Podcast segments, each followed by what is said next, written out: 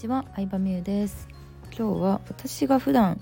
発信していることについてちょっとね誤解を生んでしまっていることがあるんじゃないかなと思ってそれを訂正するために音声を取ろうと思います。よくこう自動化仕組み化とかビジネスオーナーになろう。キャッシュフロークアドラントで言ったらビジネスオーナー B のとこですね。うーん。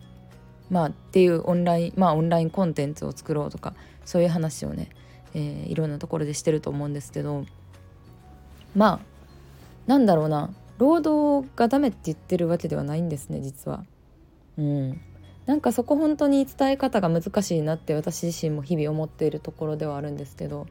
そのオンラインコンテンツとか自動で売れるものってまあ持ってると結構ビジネスが楽になるというか安定するっていうのは一つありますよね。うん、まあ、ちゃんと売れ続けるためにはねあのメンテナンスしたりしなきゃいけないところもあるんですけどでまあどう言うと分かりやすいかなって考えた結果まあそうですねアーティストの場合オンラインコンテンツっていうのがライブの DVD とか CD にあたるものなんですよ。まあそれってさお客さんが買って勝手に聞くわけじゃん。まあデジタル最近はデジタル配信とかも増えてるからそれやったらねその CD のプラスチックの容器さえもいらんわけで利益率はもっと高くなってると思うんやけどそれがまあ自動で売れてくって感じなんですよね。とはいえでもまあ昔めちゃくちゃ売れたアーティストやったらまだしもさ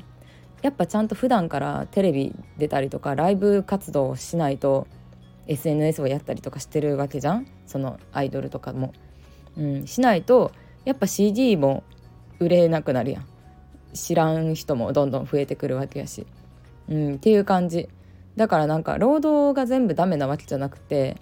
その普段はライブ活動とかもするんやけど、まあ、リアルのセミナーとかリアルでお客さんと会うっていうこともするんやけどそれがあるからオンラインも売れるしオンラインで自動で売れるものがあるからこそこ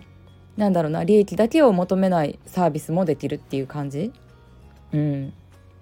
なんですよ。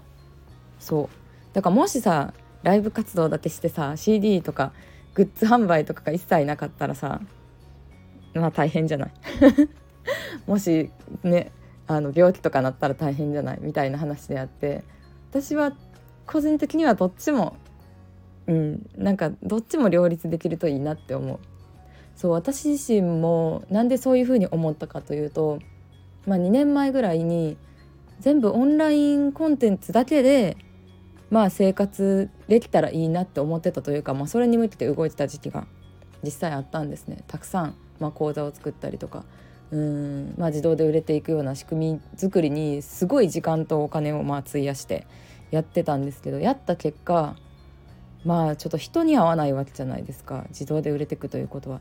でお客さんと会話する機会もどんどんなくなっていってそうするとお客さんの求めてるものっていうのがやっぱね分かんなくなってくるんですよね。うん、でまあお客さんはさ OL さんやったり主婦の方いわゆる、まあ、過去の私みたいな感じの方がいる多いほとんどなわけやのにもうなんか自分とのライフスタイルが違いすぎたりとかそういう人と話したこともないのにそういう人たちの悩みを解決するコンテンツ作るってまあ無理だし自分自身もちょっと人間としてどうなんやろって思えてきたんですよね。人と話さない日々が続いた中で。うん、まあ私自身ランチ会とかねお茶会は、まあ、楽しくて やってることなんですけど売るためにというよりかはまあ純粋に人と話すの楽しいなとかうんどんお客さんと会ってみたいっていうのもあるし、うん、なんですけど。なのでまあ今のねちょっとリアルでの、まあ、アカデミーの作業会もやりつつ、まあ、Zoom グループコンサルとかも毎月やってるんですけど、まあ、友達と会ったりとか、